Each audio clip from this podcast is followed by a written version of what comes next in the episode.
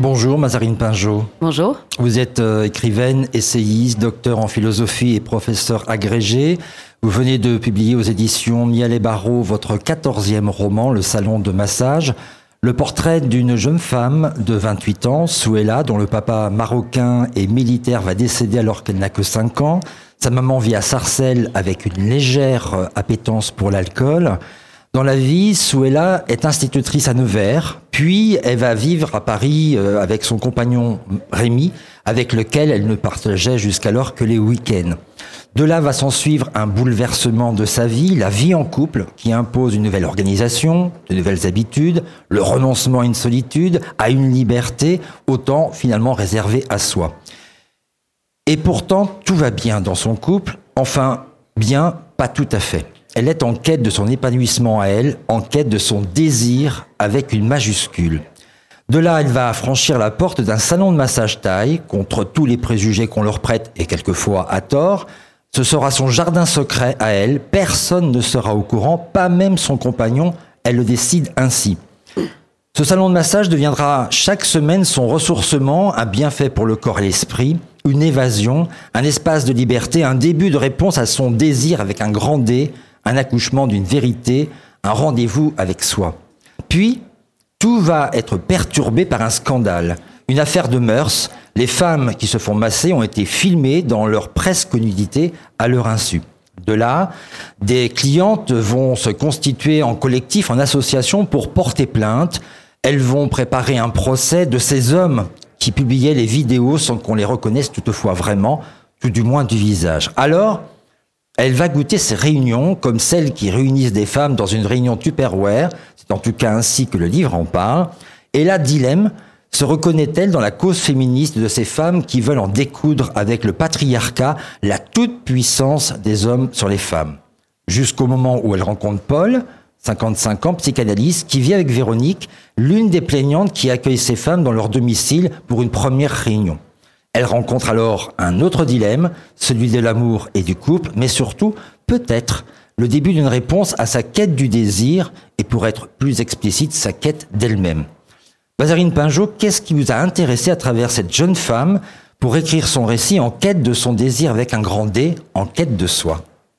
Ah, Qu'est-ce qui m'a inspiré euh, Toute une série de, choses, je pense. Euh, au départ, le, le, décor du salon de massage, un peu trouble, un peu un petit salon de massage de quartier taille où on ne sait jamais trop ce qui s'y passe. Mais euh, elle, elle ouvre la porte et elle y trouve effectivement un point d'équilibre puisque c'est comme un, endroit secret où, euh, où on s'occupe d'elle, euh, où elle existe sous les mains des autres.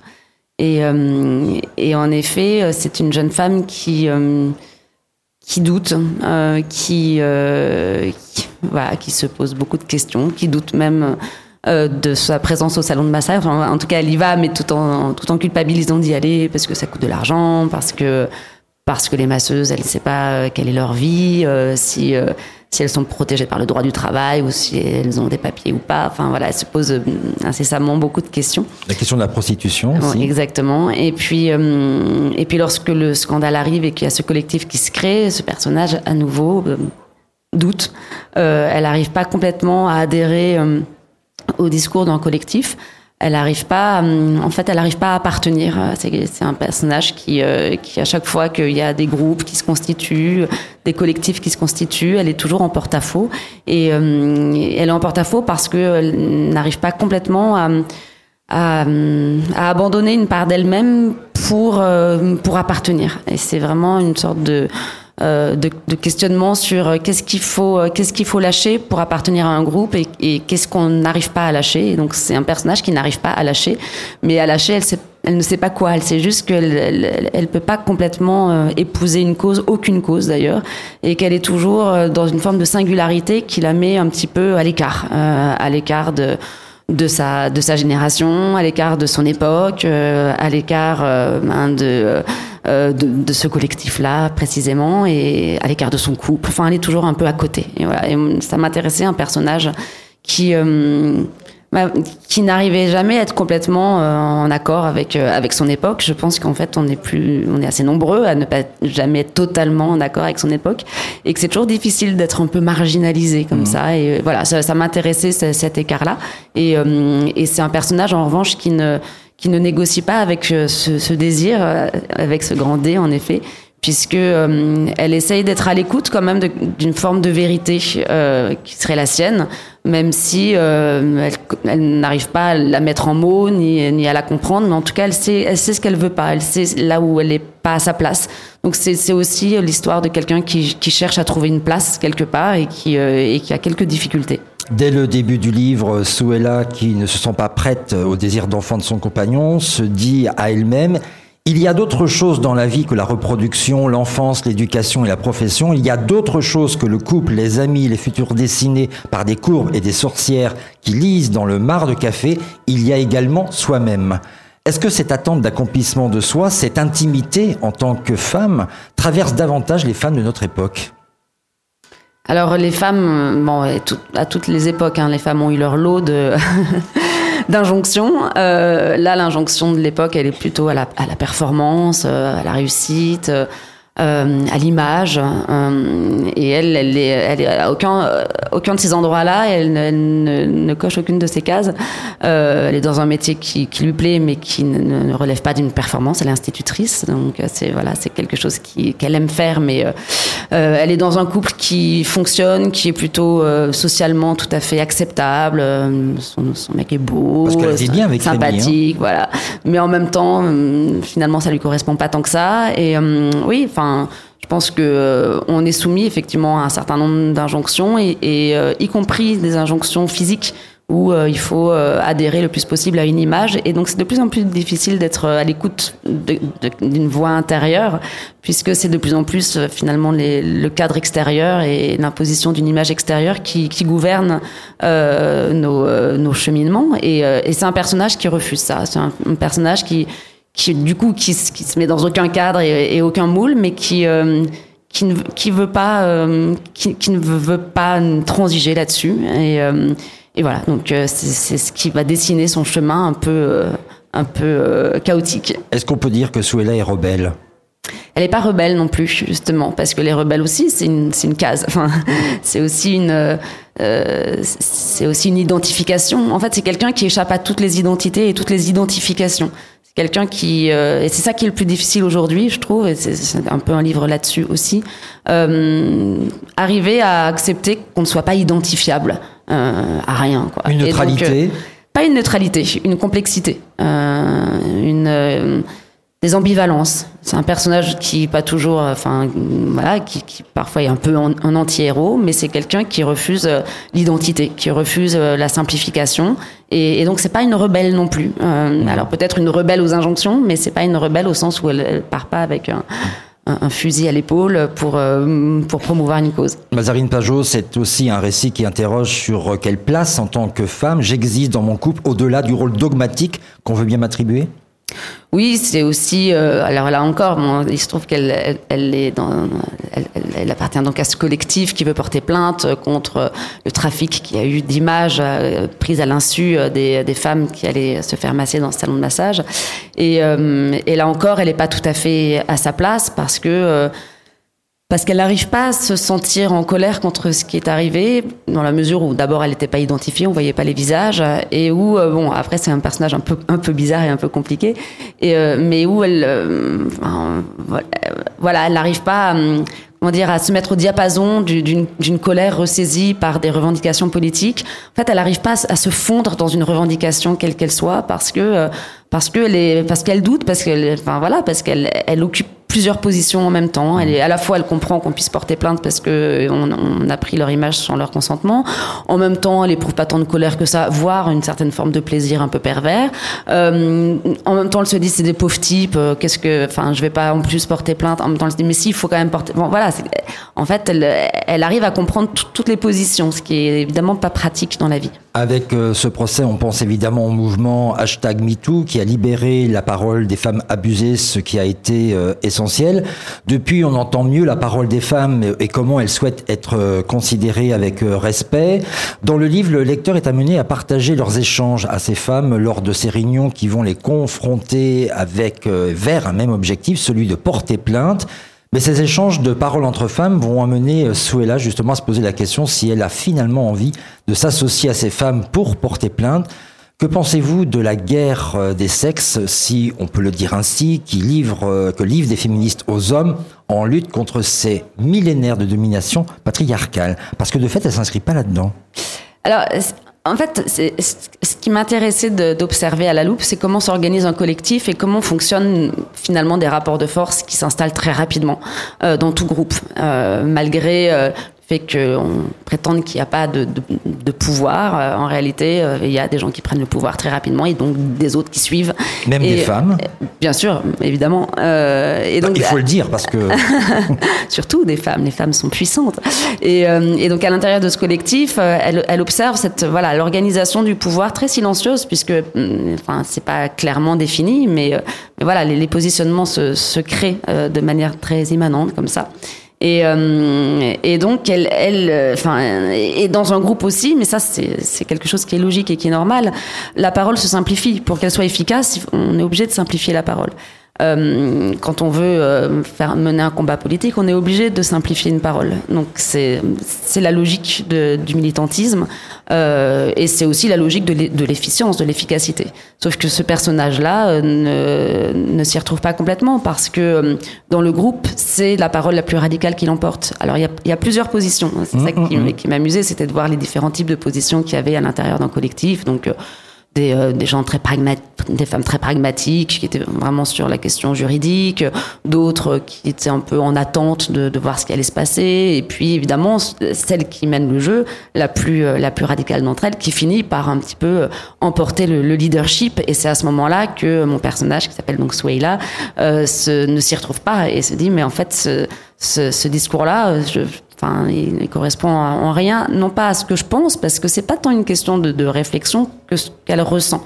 Et elle est dans une forme de dissensus entre ce qu'elle éprouve et, euh, ce qu'elle pense. Et donc, c'est compliqué précisément du fait de ce divorce intérieur euh, de euh, d'aller porter plainte, parce que porter plainte, c'est aussi voilà aller accuser les gens. Donc, elle se elle, est, elle est dans ce questionnement-là en tout cas, et c'est vrai que, euh, que bon, après c'est aussi l'occasion pour moi, je, je, me suis amusée, il y a une forme de satire oui. très bienveillante, pas du tout, mais euh, pour voir les différents types de positions qu'il peut y avoir à l'intérieur d'un collectif, parce qu'en fait c'est des positions plurielles qui ensuite sont lissées euh, dans ce qui apparaît dans le, le, le discours euh, public, mais en réalité à l'intérieur il y a toujours des, des, des, positions très très différentes. Alors effectivement, ce qui peut être euh, paradoxal, alors que ces femmes doivent faire corps pour une cause commune, elles ne sont pas très tendres entre elles, notamment celles qui sont radicales avec celles qui sont plus nuancées, comme le personnage du livre.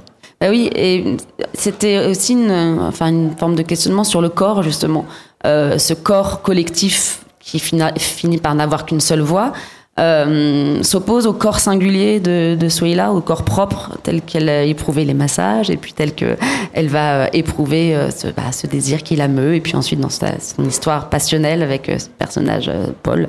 Et, euh, et donc pour pour donner voix à ce corps propre, elle elle peut pas rentrer euh, dans le corps collectif. Et c'est vraiment aussi un questionnement sur le corps. Et donc en effet, euh, la radicalité qui finit par l'emporter pas, ne peut pas exprimer euh, un, ressenti qui sur lequel elle a d'ailleurs du mal à mettre des mots, mais en tout cas, elle sait que c'est pas ça. Elle, pas, elle sait que c'est pas c'est pas comme ça qu'elle qu éprouve les choses. Alors ces échanges-là euh, nous interrogent euh, toutes et tous, euh, nous euh, en, tant qu'hommes, vous euh, en tant que femmes. C'est finalement l'échange qui peut exister entre nous et elle d'ailleurs, elle préfère rétablir l'équilibre des relations femmes-hommes plutôt que d'aller je dirais, à l'encontre de tous les hommes, ce qui peut être ah la radicalité sur, euh, du féminisme. Pour reprendre votre question précédente sur la guerre des, des sexes, oui, elle, elle est pas du tout dans la guerre des sexes. Euh, elle est dans une dans une autre quête, et en fait, son histoire est marquée malgré tout par euh, des formes de violence, euh, mais ça, on, on l'apprend beaucoup plus tard, enfin, dans, dans sa généalogie. Euh, mais euh, bien sûr, elle n'est, n'est de toute façon pas pour la guerre euh, et surtout pas la guerre des sexes. Elle rencontre plusieurs hommes qui vont la faire évoluer, qui vont la, enfin voilà, toute rencontre nous transforme et nous fait changer. Et non, elle est, elle est pas du tout dans, dans une dualité ou dans, dans une polarité. C'est pas, enfin voilà. Euh, et, c'est vrai que c'est finalement le discours qui l'emporte à l'intérieur du collectif, alors que toutes les femmes du collectif ne sont pas nécessairement pour la guerre des sexes.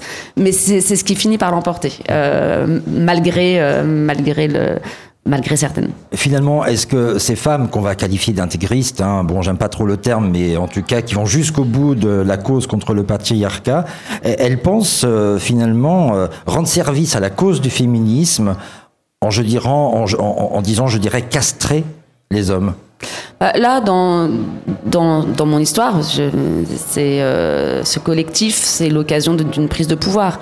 C'est pas tant euh, pour faire entendre une voix euh, féministe. Là, c'est encore une fois, c'est c'est ça qui est intéressant aussi avec euh, avec la radicalité d'un mouvement, c'est qu'en réalité c'est aussi des stratégies de pouvoir. C'est pas que euh, faire passer un, un message, euh, parce que je pense qu'aujourd'hui on est toutes féministes. Euh, je ne connais personne qui ne le soit pas. Alors peut-être que ça, évidemment le combat continue d'être mené, mais l'idée c'est pas d'opposer euh, celles qui seraient les vraies contre les fausses. Enfin ça, ça n'a pas grand grand sens. Mmh. La question c'est plutôt quelles sont les bonnes stratégies pour voilà pour essayer de faire avancer la cause.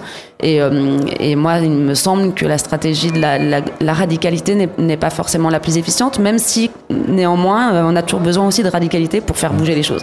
Donc voilà, c'est comment, euh, comment, comment ça s'articule tout ça. C'est une question complexe, mais en tout cas, dans un roman, on a la possibilité justement de travailler cette complexité-là, les nuances, les, doutes, les ambivalences, ce qu'on peut moins faire dans le débat public. Alors, il y a eu ce mouvement MeToo, on le redit, hein, qui a été très important pour libérer la, la, parole euh, des femmes.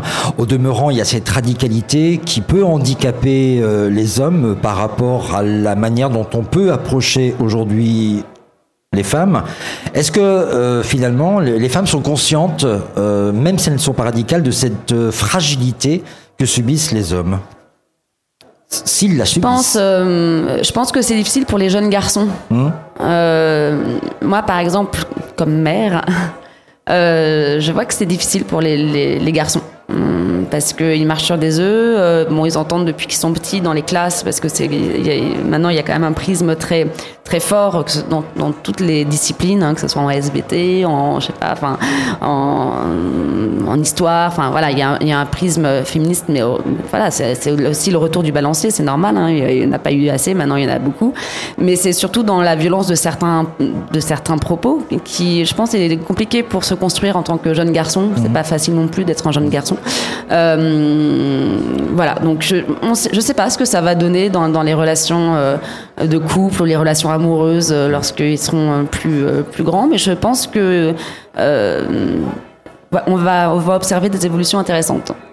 Quelles évolutions vous présentez Alors déjà, de toute façon, les, les, jeunes garçons, ils sont, enfin, ils sont. Je peux pas faire de généralité. Ceux que je vois autour de moi, que ce soit mes étudiants, mes enfants et tout, ils sont très, très, très conscients. Enfin, ils sont, ils sont eux-mêmes très euh, engagés hein, dans, dans, le féminisme. Mais euh, mais il y en a certains qui souffrent un petit peu, non pas parce qu'ils ne seraient pas féministes, mais parce qu'effectivement ils se sentent euh, attaqués, rejetés. Mmh. Voilà, donc je ne sais pas comment ils vont négocier leur relation amoureuse. Ça, on va observer ça. Au même titre que la nouvelle génération est très préoccupée, comme nous le devrions l'être nous aussi adultes, par le climat, il y a la question du genre qui s'est invitée dans les causes de la société. Est-ce que cette question du genre, de n'être euh, ni il ni elle, finalement, peut régler le problème? Je sais pas. Je sais pas. Il y a des utopies hein, qui vont travailler sur l'idée qu'on qu enlevait complètement. Euh, euh, je pense à quelqu'un comme Thierry Hockey, qui est un philosophe très intéressant, qui, propose qu'on enlève sur l'état civil le genre. Voilà, le, il, elle, comme ça, on n'en parle pas, c'est pas, c'est pas un problème, on s'en fiche en fait. Euh, L'indifférence serait une manière de, de, traiter la question. Peut-être que, euh, je sais pas si c'est faisable, mais peut, être qu'en effet, euh, on devrait devenir indifférent à cette question euh, de la différence des sexes. Mais on ne pourrait devenir indifférent à cette question qu'à partir du moment où on aura établi l'égalité réelle. C'est ça, c'est ça la, la difficulté. Donc, quelle est la meilleure manière d'y arriver? Je Je n'ai pas encore rédigé mon programme politique pour ça, mais je reviendrai pour. on, sera curieux de, le lire. Euh, en, tout cas, euh, le livre euh, est construit en deux parties presque identiques. La première concernant sa relation avec Rémi, son compagnon. La deuxième, sa rencontre avec Paul, qui va devenir son amant. La, la, chose qui peut interroger, c'est que finalement, dans sa relation avec Rémi, elle a l'air plutôt heureuse, mais pas épanouie. Et donc, c'est par la rencontre de cet homme euh, qui est psychanalyste, Paul, qu'elle va peut-être trouver une réponse à la vérité qu'elle cherche? Ah, en tout cas, c'est une histoire qui l'a fait bouger, enfin, comme euh, les histoires passionnelles, euh, puisque c'est une histoire passionnelle. Et puis, comme c'est un livre qui, traite vraiment de la question du corps, c'est une histoire où son corps est vivant, et c'est aussi ça qui m'intéresse, c'est de voir comment dans bon, dans une vie où, euh, euh, on nous attend beaucoup, voilà, c'est toujours cette question des injonctions, où, euh, où finalement on a peu le, temps d'écouter euh, son désir, euh, on peut être amené à ne pas se sentir très vivant et, euh, l'amour a cette vertu, l'amour lorsqu'il est vraiment là, a cette vertu de vous réveiller et de voilà et de, faire sentir ce que c'est que ouais, que d'être vivant. C'est un sentiment qui finalement n'est pas si fréquent et, ça passe par le corps également. Et donc voilà, c'était important pour moi et puis j'avais envie d'écrire une histoire d'amour, de mettre les pieds dans le plat. Puisqu'on parle du corps, euh, l'une des, explications qui fait que euh, l'héroïne n'a pas envie forcément d'aller au procès, et elle le dit euh, justement à Paul, qui va d'ailleurs reprendre son expression, c'est qu'elle y a trouvé du plaisir. Oui. Alors voilà, elle est un petit peu fantasque, mais parce que... C'est presque quelque chose qu'on peut reprocher aux femmes, de fait, ce qu'on reprocherait moins à des hommes. Peut-être. Peut-être. En tout cas, il y a une sorte de plaisir spéculaire à avoir été regardé. Euh, c'est quelqu'un, encore une fois, qui cherche sa place, qui, se sent un peu fantomatique dans sa propre vie. Et le fait qu'on la touche ou qu'on la regarde la fait exister. Mhm. Euh, c'est comme une forme de reconnaissance où euh, tout à coup elle prend forme sous le regard ou sous les mains. Et, et donc le fait d'avoir été filmée ne la dérange pas tant que ça. Et, hum, elle peut pas le dire, bien sûr, parce que ça se fait pas. Mais, euh, mais là où vient se loger le désir, c'est très mystérieux. Et c'est pour ça que c'est intéressant. C'est très mystérieux. En général, c'est pas très, euh, c'est pas très moral. Hein. Le désir et la morale, ça fait deux. Ils sont rarement très amis. Et, euh, et donc, en effet, bon voilà, c'est comme, comme les fantasmes. C'est toujours, enfin ça nous, emmène à des endroits toujours euh, soit enfin qui sont qui n'ont rien à, voir ou vraiment pas grand chose avec la morale. Et, euh, et donc elle, écoute ces fantasmes euh, elle essaye quand même mm. d'essayer de, les écouter même si il la ramène à, encore à, une position très enfin qui, qui, va l'exclure un petit peu du groupe. Vous avez eu des retours de mouvements féministes par rapport à la position qui est celle du livre? Non parce que je dirais pas qu'il y a une position. Euh, je dirais que c'est un livre qui, euh, qui raconte une histoire et qui, euh, je, évidemment, il y, a, toute une partie enfin, où je m'amuse, où c'est léger, il y a une forme de satire. Mmh, voilà, mmh. c'est vraiment le genre satirique, si on veut l'inscrire dans un genre, en tout cas la première partie. Mais, mais je n'ai pas, pas, du tout l'impression que ça soit ni une condamnation, ni, enfin, il y, a plein de points de vue différents, chacun se défend. Euh, bon, il y en a, il y en a qui sont un peu plus euh, croqués que d'autres, évidemment, mais euh, mais bon, je trouve que il y a certaines positions caricaturales qui sont qui sont drôles à observer aujourd'hui, donc autant autant s'en amuser dans un livre, mais c'est encore une fois, c'est c'est un roman, donc c'est pas un roman à thèse. J'essaye pas de démontrer quoi que ce soit. C'est un roman qui raconte la vie, donc pour l'instant, non, j'ai pas trop eu de, retour euh, de ce côté-là. En tout cas, il faut regarder la vie avec philosophie. En tout cas, il faut continuer de douter. Votre livre est dédié, à, est dédié à Didier, votre mari, et vous précisez dans les remerciements qu'il est assigné à la difficile place de premier lecteur et qu'il ne réchigne même pas. Alors j'ai envie de vous poser la question, en quelque sorte, il n'a pas le choix Non, bien sûr les hommes sont nos esclaves. Euh, non, mais il est gentil. Il non, mais c'est vrai que de lire les premiers, les premiers, enfin c'est pas les premiers jets, parce que quand je fais lire quelque chose, c'est qu'il est déjà plus ou moins abouti.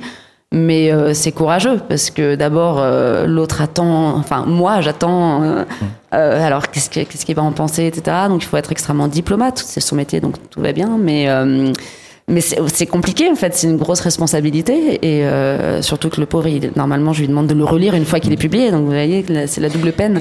Euh, donc voilà, mais c'est difficile de faire lire son livre la première fois, donc on a, j'ai une très belle relation avec mon éditrice, donc j'ai une grande confiance. Et je sais que même si elle aime pas trop, elle, elle va pas me, enfin parce que c'est très intime un livre, mmh, mmh. euh, elle, elle, le dira de telle sorte que voilà, il faille juste à nouveau reprendre le travail, mais mais que c'est pas une remise en cause existentielle.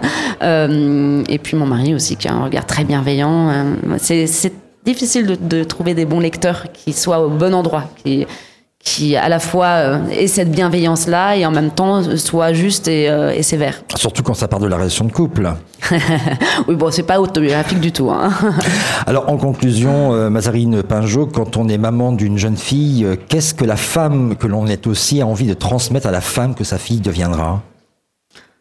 Beaucoup de choses. Euh, moi, j'aurais tendance à dire une forme d'autonomie. En tout cas, moi, c'est ce que ma mère m'a transmis. Euh, ne, alors, c'est peut-être un peu, enfin, peut-être le préciser, mais c'est voilà d'être de, de, ne rien devoir à personne et de euh, de ne compter que sur soi-même. Même si une fois qu'on a dit ça, je trouve que c'est bien aussi de devoir des choses à des gens.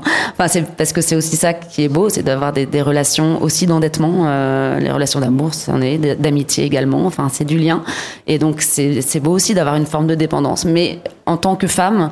Euh, ne rien devoir à personne, c'est pas mal. Donc, euh, donc être indépendant, travailler, enfin, voilà, c'est ce que j'ai reçu et ce que j'aimerais transmettre. Merci beaucoup, Mazarine Pinjon. On rappelle euh, votre dernier et quatorzième roman, Le Salon de massage, publié aux éditions Mialet Barreau.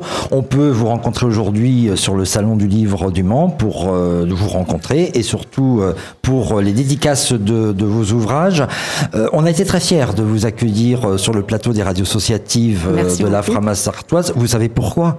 Non. Parce que si un président de la ah République qui s'appelait François Mitterrand n'avait pas existé, on ne serait peut-être pas en train de nous parler. C'est vrai, c'est vrai. Enfin, peut-être qu'on aurait fini quand même par y arriver, mais euh, on, vous savez, on ne sait jamais. On sait jamais. Vous avez raison. Merci beaucoup en tout cas, Madame Pinjot.